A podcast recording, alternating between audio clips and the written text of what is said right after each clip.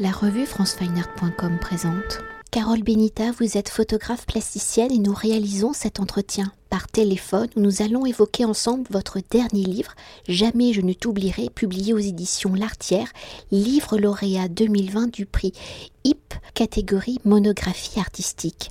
Alors puisant votre écriture plastique dans la réappropriation et le détournement du médium photographique, la photographie arrive dans votre parcours, dans votre vie, à un moment charnière de celle-ci, au début des années 2000, dans une démarche de curiosité, mais aussi dans un désir d'interroger votre présent, votre passé, pour mieux appréhender votre futur, vous décidez d'apprendre et d'utiliser la photographie, où dès le départ, vous placez votre pratique dans le champ de l'intime où la famille, le désir, la perte, le deuil, l'enfermement, le statut des femmes vont être au cœur de vos réflexions plastiques.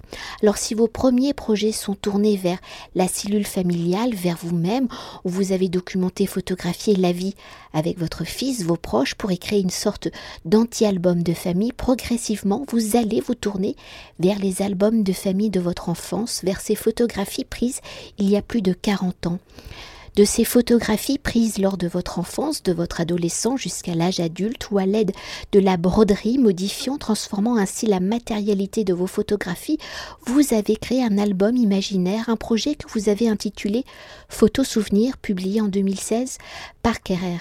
Alors dans ce même désir de construire un album imaginaire, dans un second chapitre, Jamais je ne t'oublierai, et l'album représentant les générations précédentes, celles de vos grands-parents, un album que vous avez construit en des photographies oubliées, anonymes, des photographies que vous avez unifiées dans une histoire chronologique allant du mariage des grands-parents jusqu'à une petite fille des années 60 et en y apposant de la feuille d'or. Alors pour remonter à l'origine de votre écriture plastique, après une carrière dans les métiers de la mode, comment la photographie, sa matérialité, sa dimension de mémoire est-elle devenue le vocabulaire de votre écriture plastique? Quelles ont été vos réflexions pour que la photographie devienne le support de vos réflexions, de vos gestes d'écriture, de la mémoire au début des années 2000, enfin, j'étais toujours très intéressée par la photographie. Travaillant dans la mode, ce qui m'intéressait, c'était la photographie de mode.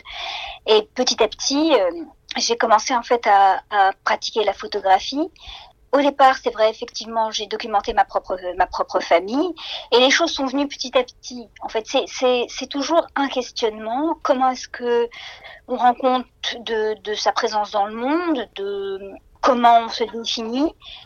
Et la broderie est arrivée à ce moment-là. C'était une façon pour moi de d'affirmer euh, d'affirmer une position. Avec les outils en fait qui étaient en fait qui étaient issus de mon premier métier et qui sont en fait les je dis c'est la broderie c'est le travail des femmes. C'est pour moi c'est point après point c'est comme un point de guérison. C'est une façon pour moi d'exprimer des choses qui étaient difficilement exprimable. Euh, enfin voilà, si j'avais pu, si j'avais pu écrire, je, je l'aurais écrit. Mais c'est la photographie qui a pris la place. Pour poursuivre et pour entrer au cœur du récit de Jamais je ne t'oublierai dans la continuité de la construction d'un album de famille après le livre Photos Souvenirs où vous utilisez, vous l'avez dit, vos propres photographies de famille dans votre désir de matérialiser l'histoire de vos ancêtres, quelles ont été vos réflexions pour créer cet album, cette histoire familiale imaginaire par la récolte de photographies oubliées et dans le choix de ces photographies avez-vous établi des critères particuliers sur L'époque, les lieux, les paysages, les situations, ces photographies trouvées devaient-elles se rapprocher de l'histoire familiale, raconter des images mentales que ces histoires familiales avaient provoquées, suscitées en vous C'est vrai que depuis de nombreuses années, j'achète des photos dans les brocantes. Il y a quelque chose qui m'attire, qui me plaît, qui, m'émeut dans, ces photos.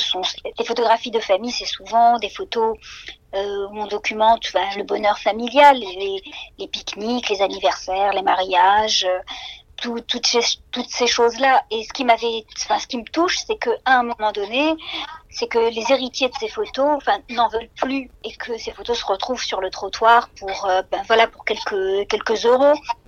Donc pendant des années, je les ai collectionnées tout en me disant que j'allais faire quelque chose. Et c'est en fait après photos souvenirs, quand j'ai commencé en fait à collecter mes propres photos de famille pour pour parler de mon travail, je me suis rendu compte en fait que j'avais très peu de photos de mes parents euh, avant leur mariage. Mais comme je dis, sans doute parce que ils étaient nés dans les années 30 dans un Maroc encore sans électricité ni eau courante. Donc, mon père aimait beaucoup raconter sa vie, euh, son parcours, sa vie de jeune homme. Et si vous voulez, à un moment donné, comment les choses se passent, euh, je ne sais pas, mais en regardant régulièrement ces photos, j'ai eu l'idée de, de, les, de les utiliser, de me les réapproprier et d'en faire en fait un album imaginaire qui aurait pu être celui de mes grands-parents. Parce que parallèlement à ça, bon, il y a quelques photos de famille euh, euh, qui existent dans, voilà, dans, dans, dans, ma famille, mais, ma grand-mère ne voulait absolument pas les montrer. Elle a eu le malheur de perdre un de ses fils et c'est comme si euh, elle avait frappé de enfin, d'oubli ou de cécité toute cette période-là. Il fallait pas y toucher, il fallait pas en parler, il fallait pas l'évoquer. Donc du coup, pour moi, euh, euh, voilà, c'est comment j'allais me réapproprier euh, ces images-là. Pour moi, c'est la photo de gens qui sont oubliés, euh, d'où le titre Jamais je ne t'oublierai, qui est une comptine que, que, ma mère me chantait. Et donc j'ai utilisé la feuille d'or parce que c'est, on va dire, un, un, métal inoxydable et que en masquant systématiquement tous les visages, ça agit comme une surface réfléchissante sur laquelle euh, on se reflète soi-même. Donc pour moi, en fait, tout ça ne parle que de nous, des trous de mémoire. Qu'à un moment donné, euh, ben voilà, il y a ce trou de mémoire qui qui va qui va s'opérer c'est qu'à un moment donné, plus personne ne va nous reconnaître sur la photo. Et pour poursuivre euh, sur la dimension de, l'oubli, peut-on évoquer, vous l'avez déjà dit, le titre du livre, du projet, qui est issu d'une chanson populaire hein, du XVIIIe siècle et qui est reprise comme une comptine pour enfants, qui est à la Clairefontaine. Alors ici, pour vous, quelle est justement la signification de Jamais je ne t'oublierai Est-elle dans la dimension justement de la reconstruction de cette mémoire? Euh, non, mais pour moi, c'est juste euh, euh, une entreprise euh, impossible parce qu'en fait, la photographie, justement, elle, elle, elle fixe l'identité de la personne pour l'éternité. Or, dans ce cas précis, c'est qu'à un moment donné, plus personne ne sait qui est sur la photo. Donc, pour moi, c'est c'est complètement impossible et, et, je crois que à un moment, on est rattrapé par voilà par, par justement ce trou de mémoire. Et pour euh, continuer d'évoquer, pour continuer d'évoquer la dimension de mémoire par la construction de cet album imaginaire où des inconnus, des anonymes sont donc le support de votre histoire, de nos histoires, comme pour photo souvenir avec la broderie Le fil rouge, vous avez, vous intervenez sur la matérialité de l'image où ici, vous l'avez dit, vous vous avez appliqué de la feuille d'or, une feuille d'or qui vient recouvrir les corps, les visages, transformant ces personnages en fantômes, en silhouettes universelles où chacun peut se projeter dans sa propre histoire. Alors si le fil rouge et la broderie étaient fortement liés à votre histoire familiale, aux conditions statut de la femme, ici quel est le symbole de cette feuille d'or, sa matérialité a-t-elle également un lien avec votre histoire personnelle, voire une dimension plus spirituelle où je pense tout particulièrement à l'importance de la feuille d'or dans l'imagerie religieuse en étant un symbole de lumière? Oui, c'est exactement ça. Les icônes, je crois, russes, euh, c'est le fond qui est endoré pour mettre en valeur le personnage et pour euh, et pour montrer en fait que ce sont des personnages, on va dire, désincarnés. Ici, j'ai opéré euh, voilà comme un comme un négatif. C'est la personne elle-même qui qui est recouverte de feuilles d'or et qui émane d'elle une espèce de d'aura de ce qu'elle a été. Voilà.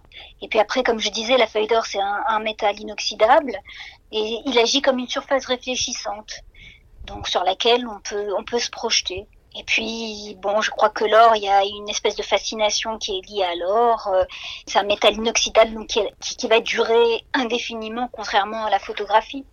Et d'ailleurs, dans les photographies euh, anciennes et sûrement que vous avez récoltées hein, dans sa, euh, entre guillemets, euh, dégradation, il peut y avoir parfois que le bromure d'argent remonte et on appelle ceci un miroir d'argent. Et donc, euh, le, les, les, ah. les, visages, enfin, la, la, matérialité de la photographie en même temps s'efface et ça fait un peu... oui, oui. c'est ça. ça. Ça brille et en fait, les traits, les traits sont un peu effacés. Exactement.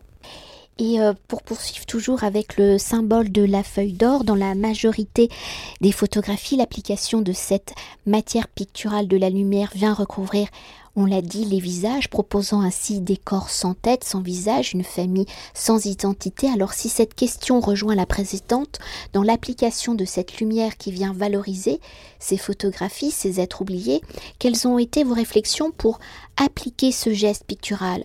Sur les visages et s'il y a une dimension de l'anonymat, comment cet anonymat est-il devenu le fil conducteur du récit ou au fil des pages, ce geste pictural vient créer une chorégraphie des signes graphiques en fait, au départ, euh, j'ai fait énormément d'essais et c'était, enfin, la, la, la, la, consigne ou la contrainte pour moi, c'était en fait de, de, cacher le visage. Et donc à chaque fois, je vais essayer en fait d'utiliser les éléments de la photographie pour euh, travailler. C'était pas une espèce de recette que j'appliquais sur toutes les photos. C'est en fonction de la photo, je vais voir comment est-ce que je vais hum, intervenir.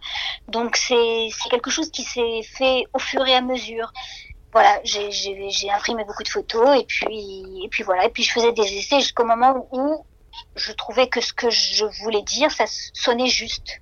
Voilà, j'ai opéré comme ça. Après, pour le choix des photos, c'est vrai que, en fait, comme ce sont des photographies de famille et comme je dis, c'est toujours une histoire de moments heureux, j'ai choisi des poses iconiques, des choses qu'on peut reconnaître nous-mêmes dans notre propre histoire. Donc euh, voilà comment j'ai opéré le choix des, des, des photographies. Oui, parce que ce qu'on peut, euh, je l'ai évoqué dans l'introduction, mais le livre, en tous les cas, s'articule d'une manière chronologique. On imagine que les, la première, euh, enfin dans les premières images, c'est vraiment euh, la photo de mariage de vos grands-parents, et on arrive peut-être jusqu'à vous, toute petite fille en fait. Oui, c'est exact. On a essayé de construire ça comme un album imaginaire qui raconte, voilà, l'histoire d'une famille à travers euh, les événements heureux. Mais en même temps, comme je ne suis pas dupe de ce bonheur euh, familial qui est affiché au garde à vous, j'ai voulu, euh, comme dans les albums de famille où est relaté souvent à la main le lieu, les circonstances de la photographie, etc. J'ai voulu en fait évoquer des souvenirs négatifs que je tape sur un clavier dont certaines touches ont été rendues inopérantes à cause d'un café que j'ai que j'ai renversé accidentellement. Et donc du coup, ça fait des souvenirs qui sont incompréhensibles pour le lecteur et qui pour moi renvoient aussi au trou de mémoire, c'est-à-dire on ne sait pas ce qui s'est passé, tout comme on ne sait plus qui sont ces personnes sur les photographies. Et justement, vous venez un peu de répondre à ma prochaine question, mais je vous la pose quand même. Alors pour continuer, et évoquer la dimension narrative de cet album de famille, les photographies sont accompagnées de textes, de petites phrases, des phrases qui sont illisibles, où l'on devine quelques mots. Alors dans la dimension fictionnelle de cet album de famille, où chaque personnage est un anonyme, quelles ont été vos réflexions pour que le texte semble lisible en restant incompréhensible? Est-ce pour vous une façon de garder un certain mystère? Ou comme les silhouettes fantomatiques et les corps sans tête, que cet album, cette histoire reste complètement anonyme oui, c'est-à-dire que c'est toujours pareil, le travail se fait toujours par étapes. Euh, euh, une fois que j'avais fini le travail, il me semblait qu'il, en tout cas pour le livre, ça me semblait utile qu'il y ait justement une, une narration, comme une histoire qu'on raconte, et en fait, effectivement, l'histoire est vraie. J'ai vraiment renversé accidentellement sur mon clavier un, mon café. J'ai dû en racheter un autre, mais j'ai gardé le clavier euh, défectueux en me disant qu'un jour je ferai quelque chose, parce que j'avais lu une fois dans un livre que, que Holderlin avait euh, volontairement enlevé certaines cordes de son piano sans savoir lesquelles et qu'il jouait, qu'il jouait sans savoir quelle note était manquante. Et pour moi, cette idée de comme d'une écriture aléatoire me plaisait énormément. Et donc, j'ai ressorti donc ce clavier au moment de, de, la préparation du livre et j'ai juste tapé mes, mes, souvenirs et ça me plaisait énormément le fait que justement on n'ait pas accès parce qu'en réalité ce n'est pas très important de savoir ce que je raconte mais de juste de sentir que c'est à l'instar de, de, de l'identité de ces personnes qui voilà qui qui est juste qui a, disparu c'est aussi le trou de mémoire au niveau des souvenirs. Et si jusqu'à présent on a parlé de, de la matérialité du livre, hein, de, de, son articulation, jamais je ne t'oublierai, c'est aussi euh, des tirages euh, physiques hein, euh, et donc des expositions. Alors comment justement cette histoire s'accroche-t-elle au mur? Alors, j'ai fait beaucoup d'essais quand j'ai quand j'ai commencé à faire le travail, justement pour euh, les expositions. Et je suis arrivée en fait à un système qui me plaisait beaucoup. C'est en fait j'ai mis la photo entre deux plaques de verre euh, qualité muséum pour pas qu'il y ait de reflets. Et c'est encadré dans des donc baguettes en bois. Euh, euh, marron foncé. Et en fait il y a un espace euh, de, de, verre donc tout autour de la photo. Parce que pour moi c'est aussi le trou l'espace le trou qui existe aussi dans ces photographies. Donc quand on accroche la photo au mur on a par transparence la, la matérialité du mur qui apparaît. Et pour conclure notre entretien peut-on évoquer ici la matérialité de ce livre où son façonnage? Est comme un ancien album de famille avec une reliure à la japonaise, avec une spirale, une couverture cartonnée, des pages dorées qui viennent s'intercaler, euh, intercaler les chapitres. Alors dans la fabrication de l'objet, dans sa matérialité, quelles ont été vos réflexions pour vous rapprocher le plus possible d'un véritable album de famille? Comment avez-vous opéré les choix? Au départ, quand il y a eu le projet de faire le livre avec l'éditeur Lartière, dont le commissariat était assuré par Laura Serrani, on a eu beaucoup comme ça de discussions. Justement, l'idée, c'était bien sûr de reproduire l'idée de l'album de famille, d'intercaler le texte. Après, ça a été le travail de, la graphiste, de, toute la mise en page, l'insertion des textes. Mais on a eu beaucoup comme ça d'aller-retour. Bien sûr, c'était évident qu'il fallait qu'on ressente euh, la matérialité de l'album de famille, puisque c'est de ça dont il s'agit, c'est de la construction d'un album imaginaire. Et donc tout le travail, ça a été vraiment une collaboration absolument incroyable et, très riche avec l'artière parce que il a très vite compris tout ce que je voulais et a mis et a mis en œuvre tous les moyens techniques pour le faire. Et, j'étais absolument et tout ça dans la facilité, dans dans l'échange, ça a été vraiment une collaboration absolument enfin incroyable pour moi. Oui, parce que quand on touche le livre, hein, chaque, quand on tourne chaque page, on a vraiment l'impression que euh, le, l'endroit où est apposée euh, la feuille dorée, c'est vraiment une feuille qui a été rajoutée pratiquement manuellement sur chaque, sur chaque page. Oui, parce que quand on a commencé à faire des essais, donc on s'était rencontrés, il m'avait montré les premières pages où il y avait juste un aplat de couleurs euh, dorées, et finalement je, je, je, ne retrouvais pas la matérialité de la feuille d'or, et puis en discutant, il m'a dit bon très bien, j'ai compris ce que tu veux, et les prochains essais qu'il m'avait envoyés par la poste, c'était exactement ça. Donc voilà, c'est-à-dire que je, je voulais qu'on sente la matérialité, que c'est un ajout que qu'on sente que voilà que c'est un ajout, que la feuille d'or est un ajout. C'est la chose qui est importante pour moi. Merci beaucoup. Merci à vous. Cet entretien a été réalisé par franceweiner.com.